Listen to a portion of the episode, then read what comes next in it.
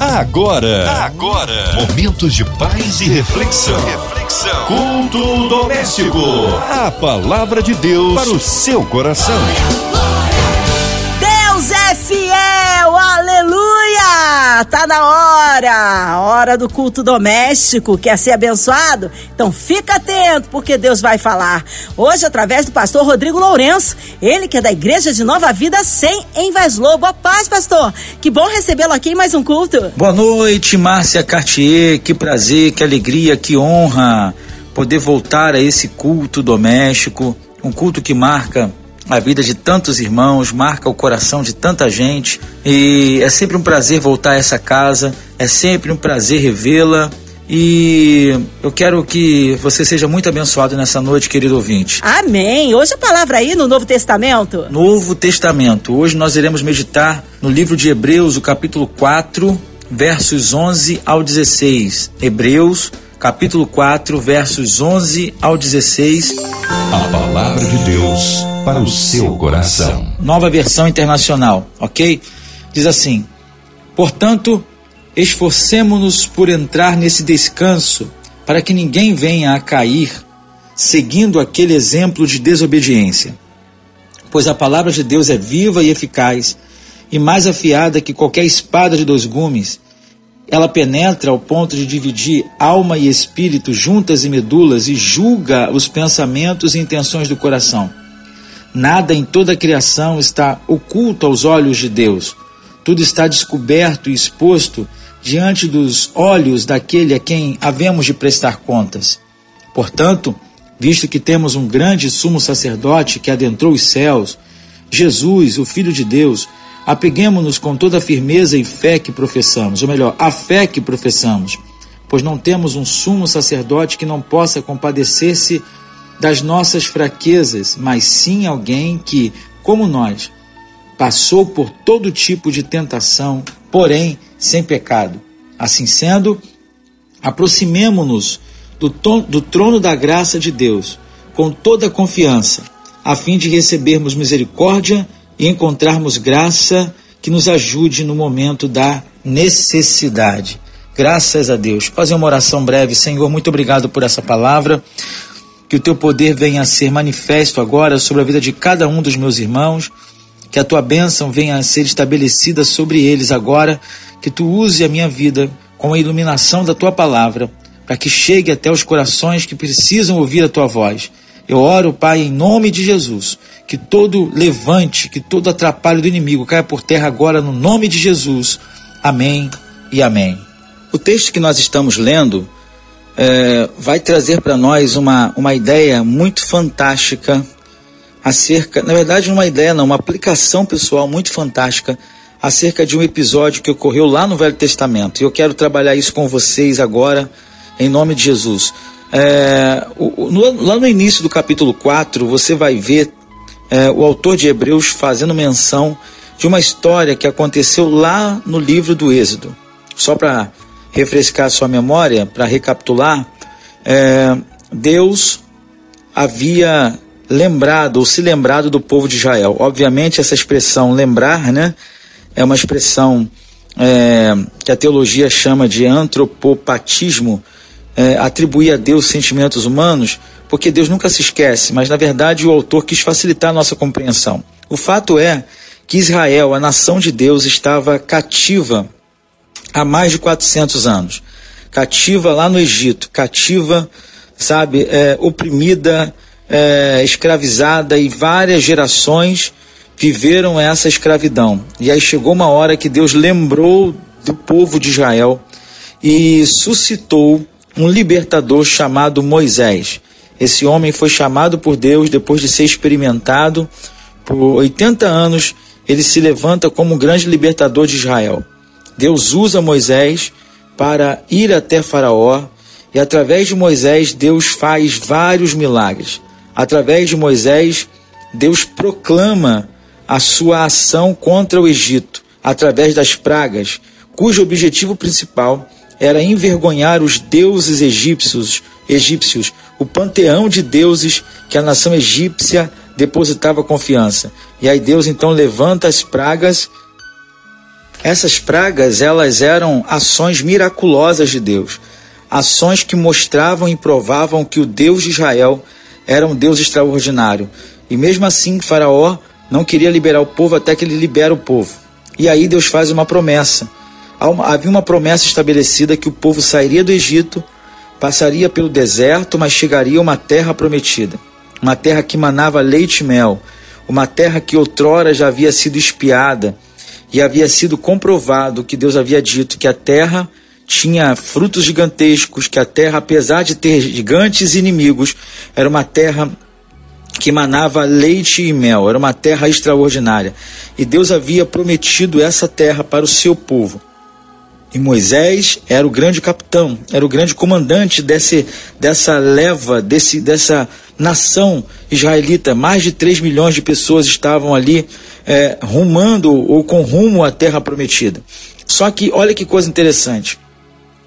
Deus dá ordem para o povo marchar adiante, Deus dá ordem é por intermédio de Moisés orienta o povo quanto ao, ao cuidado com a desobediência, ao cuidado com a murmuração, ao cuidado com as situações que se levantariam ao curso daquela trajetória.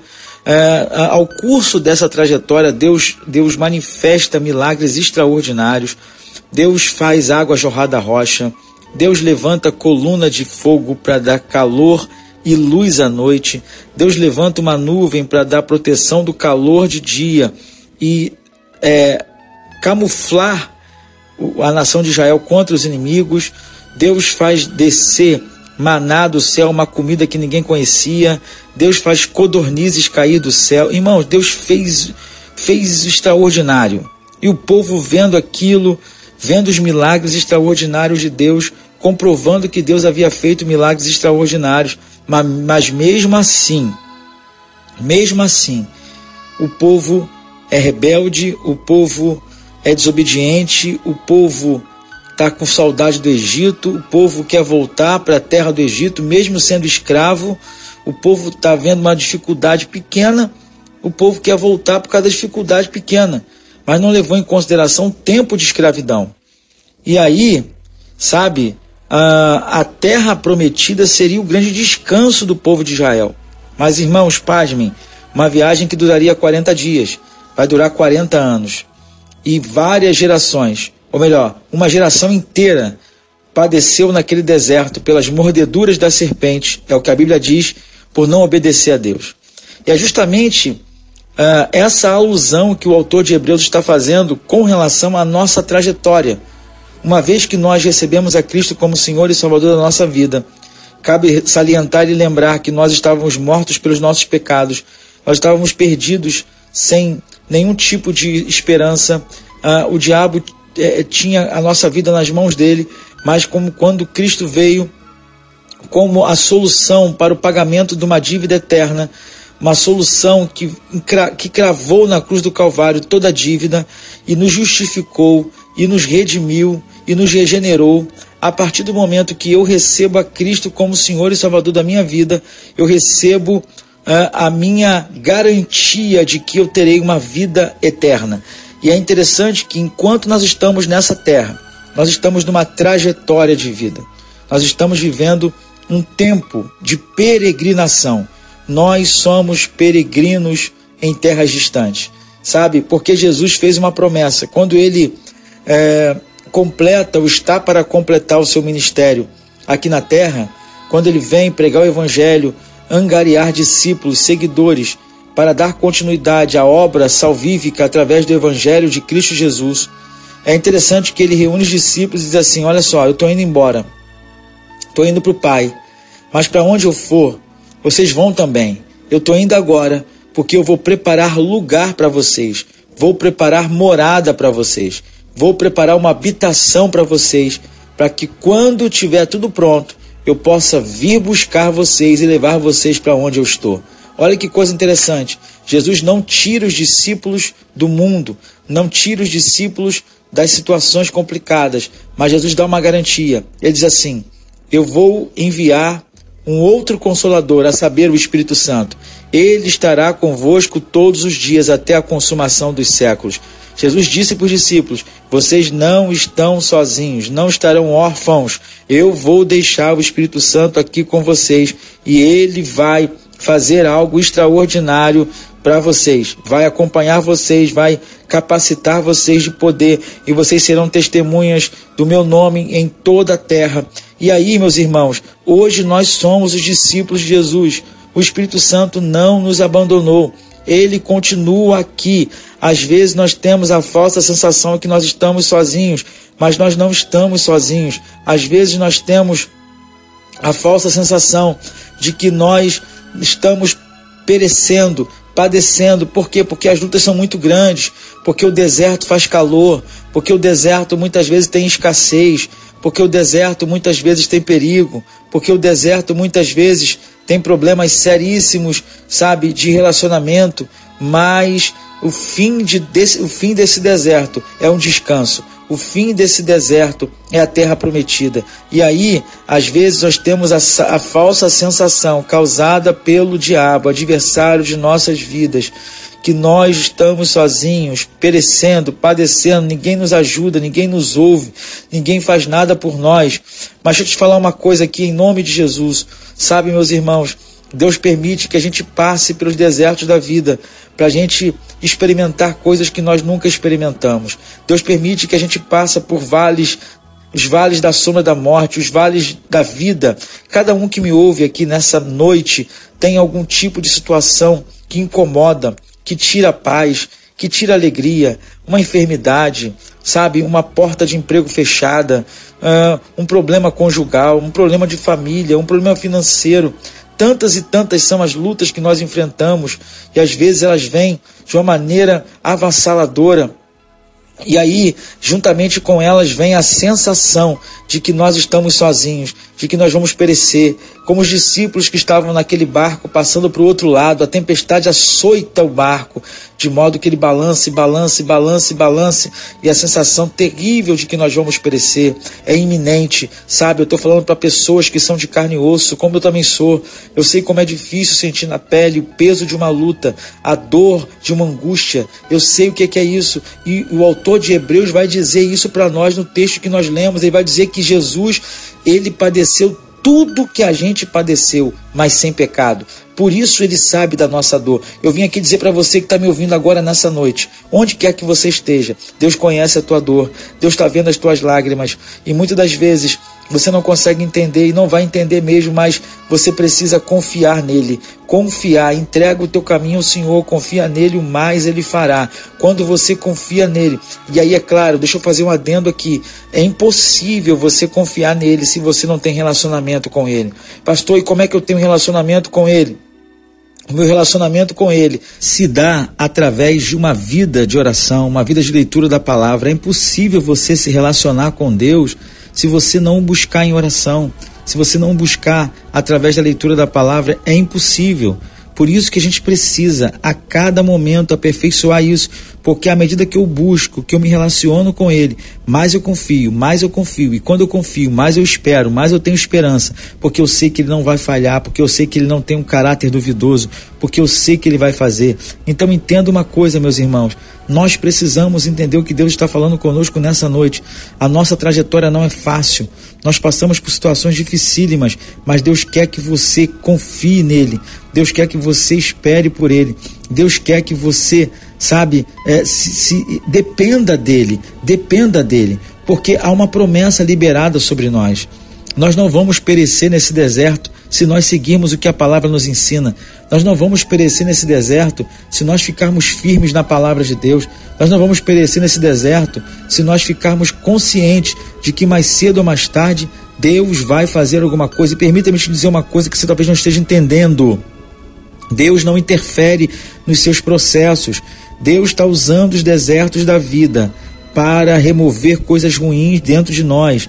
Deus está usando os desertos da vida para nos amadurecer, para nos fortalecer, para nos tornar mais crentes, para nos tornar mais parecidos com Jesus, porque à medida que nós nos tornamos mais parecidos com Jesus, nós temos condições e capacidade de tornar outras pessoas mais parecidas com Jesus. É impossível você tornar outras pessoas parecidas com Jesus se você não for parecido com Ele. Então o que, que Deus está fazendo? Deus está usando tudo isso que você está passando. Deus está usando essa, essa trajetória no deserto. Primeiro, para gerar em você uma pessoa melhor, para gerar em você um crente melhor, para gerar em você uma pessoa mais madura. Segundo, Deus está permitindo você passar por esse deserto, por essa trajetória, para que você possa efetivamente entender que Deus usa situações e circunstâncias dificílimas para gerar milagres extraordinários. O deserto para o povo israelita é, foi um, um, cenário terrível, mas para Deus foi um, foi um cenário de milagres extraordinário. Eu quero profetizar sobre a tua vida hoje em nome de Jesus tudo que você está passando, esse cenário, essa situação, essa, ambiência que você está passando, é um cenário propício para Deus realizar milagres extraordinários. Você crê nessa noite em nome de Jesus, onde você estiver, levanta sua mão e dê um glória a Deus. Então, diga eu creio, Senhor, nessa palavra. Então, eu vim aqui como boca de Deus dizer para você: há um repouso esperando por nós, há um repouso, há uma promessa nós não vamos morrer no deserto. Segundo, a nossa vida não pode se resumir a essa terra, como diz o apóstolo Paulo, senão nós seremos os mais miseráveis dos homens. Nós precisamos entender efetivamente que nós estamos aqui de passagem e nós temos um propósito de vida aqui nessa terra. Qual é, pastor, nosso propósito de vida? O que eu recebi do Senhor é o que vos entreguei: é gerar discípulos extraordinários, é gerar uma família de irmãos semelhantes a Jesus. Essa é a nossa missão aqui na terra, ir por todo mundo e pregar o evangelho. E depois, em meio a tribulações que passamos, perseguições, lutas, sabe, vicissitudes da vida, nós teremos um repouso lá na glória que está sendo esperada ou que está sendo preparada para nós. Eu quero te encorajar nessa noite. Não desista. Você que está me ouvindo agora, você que pensou em desistir de tudo que você está fazendo na igreja, você que pensou em abandonar a célula, abandonar o ministério, abandonar o chamado, abandonar a igreja. Ah, mas eu não vou abandonar Jesus. Deixa eu te dizer uma coisa: não existe como você servir a Jesus se você não fizer a obra dele, se você não trabalhar para ele, se você, através do seu serviço, não tocar no coração de outras pessoas para edificá-las através do dom que Deus te deu. Grave bem isso. Não existe como você crescer e frutificar sem um ecossistema que Deus criou chamado igreja. A igreja é um ecossistema. Todos os animais foram criados e colocados em seus ecossistemas. E a igreja é o ecossistema do crente. É na igreja que ele desenvolve, que ele evolui, que ele exercita os seus dons espirituais. E muitas das vezes o diabo está incitando você a abandonar a igreja, a largar tudo. Ah, mas a igreja é, é composta de pessoas falíveis, pastor. Sim, são essas pessoas falíveis que vão aprimorar a sua paciência, que vão aprimorar a sua oração. Deus usa pessoas para transformar pessoas. Grave isso em nome de Jesus. Então você que está me ouvindo agora, onde quer que você esteja, se você está desistindo da sua vida, pare agora. Não faça isso. Não faça isso. Deus não permite provação que nós não possamos suportar. Pode parecer que está difícil, pode parecer que está insuportável, mas se Deus está permitindo, você aguenta. Com certeza Ele sabe que você aguenta. Então, você tem uma garantia. Qual é a garantia, pastor? Ele não te abandonou. Você pode falar com ele em oração todos os dias, aliviar o peso do seu jugo sobre ele. Você pode se derramar diante dele. Você pode clamar por ele. Você pode chamar por ele que na hora certa, eu disse na hora certa, o livramento virá, a provisão virá, a misericórdia chegará, a porta se abrirá, o alívio virá. Aquele povo, quando tinha sede no deserto, Deus mandava água. Quando tinha fome, Deus mandava provisão. Eu não sei se você que me ouve agora está necessitando de algo, mas Deus vai gerar esse algo sobre a sua vida. Deus vai fazer algo extraordinário sobre você. Mas tudo só vai acontecer no tempo de Deus. Repita comigo: tudo só vai acontecer no tempo de Deus. Diga aí onde você está. Diga para sua alma, diga assim: alma, não adianta se desesperar. Tudo vai acontecer no tempo de Deus. É no tempo de Deus que eu chego na terra prometida. Mas enquanto eu não chego, eu vou usar a minha vida como um instrumento para abençoar outras vidas nessa peregrinação nessa jornada entre o meu nascimento e a minha chegada até a terra prometida. Eu quero ser boca de Deus para transformar outros corações. Eu quero ser boca de Deus para animar pessoas. Eu quero ser boca de Deus para, para trazer esperança, como o autor de Hebreus está trazendo para nós. Resta um repouso para o povo de Deus. Como diz o autor de Hebreus, nada fica escondido. Deus conhece você, Deus sabe quem você é, como você está, onde você está agora. Então, em nome de Jesus, tome posse dessa palavra de poder. Levanta-te de onde você está, levanta do chão, levanta desse marasmo, levanta dessa decepção, levanta dessa palavra que te jogaram, que te derrubou, Cai por terra agora todo esse efeito em nome de Jesus. Levanta-te, pega no arado novamente. Vai fazer a obra que Deus te chamou para fazer. Vai fazer aquilo que Deus te colocou para fazer, porque há uma recompensa esperando por nós. O autor de Apocalipse vai dizer que quando nós chegarmos lá, não haverá morte e choro, tristeza e dor. Nunca mais. Aí sim, nós estaremos no Shabat eterno, no descanso eterno diante de tudo aquilo que nós fizemos aqui na terra, tudo aquilo que nós produzimos para Deus aqui na terra, nós iremos descansar, assim como nosso Deus descansou. Estaremos junto com o Pai, frente a frente, ceando nas bodas do Cordeiro. Oh, que maravilha! Oh, que dia maravilhoso! Oh, que recompensa maravilhosa! Então, em nome de Jesus, pega essa palavra: haverá uma recompensa, haverá um descanso, haverá um descanso. Que Deus te abençoe, que Deus te guarde, que Deus te fortaleça, que Deus te levante com essa palavra. Você que está no presídio agora, o teu tempo vai chegar, mas ainda que você esteja preso humanamente falando, seja livre internamente, livre dos teus traumas, livre das suas emoções, sabe, distorcidas. Em nome de Jesus, receba a liberdade. Eu quero fazer uma oração agora por todos vocês que estão me ouvindo em nome de Jesus. Aleluia, que palavra de poder! Nesta hora queremos unir a nossa fé à sua, incluindo você e toda a sua família, seja qual for a área da sua vida que você precisa de um socorro de Deus.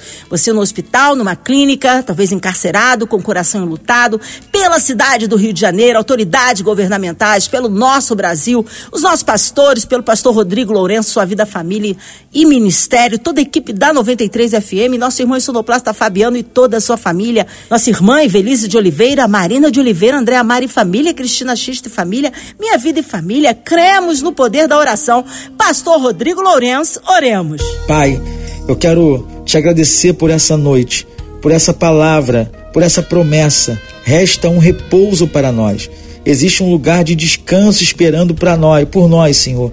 Nós te pedimos agora, Pai, nos dê força nessa trajetória. Os meus irmãos que estão desanimando, querendo pular do barco, achando que o barco vai naufragar, achando que suas forças não serão suficientes para dar, dar, conta de todo o peso. Renova eles agora. Envia uma palavra de ânimo, que essa palavra cause um impacto de poder e eles sejam ricamente transformados, abençoados, renovados pelo Teu Espírito Santo. Em nome de Jesus Cristo, onde quer que eles estejam, em casa, no trabalho, no carro, no presídio, no hospital Envia a tua palavra de poder. Eu aproveito agora e oro pela essa rádio, pela direção da rádio, que o teu poder venha sobre essa rádio, sobre a diretoria dessa rádio, que ela continue sendo boca de Deus para abençoar tantas e tantas e tantas pessoas. Eu oro também pela MK Music, ó Deus, que tu venhas continuar usando essa gravadora para trazer o louvor que liberta na vida dos, das pessoas. Eu oro pelos enfermos, aflitos, pelos enlutados, Senhor. Contempla esse povo, libera uma palavra de cura, Libera o teu consolo, Pai, em nome de Jesus. Traga a paz que eles necessitam, Senhor. Eu oro pelo nosso Brasil, pela economia, pelos governantes, ó Deus, pelas nossas crianças, professores. Ó Senhor, tenha compaixão do nosso país, liberta o nosso país da opressão maligna, liberta o nosso país do caos, liberta o nosso país, ó Deus, das teias satânicas. Em nome de Jesus, entregamos nossas autoridades, Senhor, que a iluminação do Teu Espírito Santo recaia sobre eles, que todo espírito espírito de, ó Deus querido, de engano, de, ó Deus, de corrupção, seja jogado por terra pela autoridade que há no teu poder. entregamos nossas igrejas, missionários que estão em campo, todos aqueles que nos alcançam através dessa rádio, Senhor, ou melhor, que são alcançados por essa rádio. Envia uma palavra de consolo e de poder, em o nome de Jesus. Eu te louvo por essa noite, Senhor, na força do Pai, na graça de Deus, em nome de Jesus. Amém. Amém. Glórias a Deus. Já deu glória, meu irmão. Recebe aí sua vitória.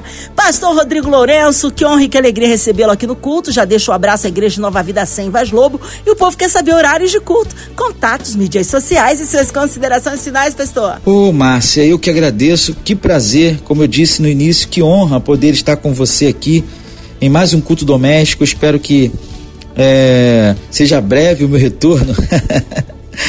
Eu quero só deixar aqui os dias de culto lá na igreja onde eu estou pastor, né? Eu estou pastoreando a igreja Nova Vida 100, lá de Vaz Lobo, a Avenida Monsenhor Félix 196, Avenida Monsenhor Félix 196, bem pertinho do metrô de Irajá, tá? Seria muito bom ter você conosco lá para dar um abraço em você em uma das nossas reuniões que ocorrem às quartas-feiras, toda quarta-feira, 19h30, tem uma campanha maravilhosa e nós estamos com a campanha chamada Tempo de Colheita. Olha, tem sido extraordinário. E aos domingos nós temos duas grandes reuniões, às nove e meia da manhã e às dezoito e trinta, tá? Domingo de manhã, manhã com Deus e dezoito e trinta nós estamos começando uma série de mensagens chamada Domingos de Renovo. Venha ser renovado pela palavra de Deus em nome de Jesus. Deixa eu falar outra coisa aqui, se você quer nos acompanhar pelas mídias sociais, é só você colocar no Instagram lá, arroba Nova Vida 100 Vaz Lobo, que você vai nos achar nas mídias sociais. Se você quer me seguir no Instagram, arroba PR Rodrigo Lourenco, você vai me achar lá e vai acompanhar os vídeos que eu posto periodicamente. Tá bom? Foi um prazer estar com vocês. Deus abençoe ricamente a todos os ouvintes, a todos os que nos acompanharam até agora. Deus abençoe. Amém. Obrigado, carinho, a palavra e a presença. Seja breve retorno nosso querido pastor Rodrigo Lourenço aqui no culto doméstico. E você, ouvinte amado, continue aqui. Tem mais palavra de vida para o seu coração. De segunda a sexta, na sua 93, você ouve o culto doméstico e também podcast nas plataformas digitais. Ouça e compartilhe. Você ouviu? Você ouviu? Momentos de paz e reflexão. reflexão. Culto doméstico. A palavra de Deus para o seu coração.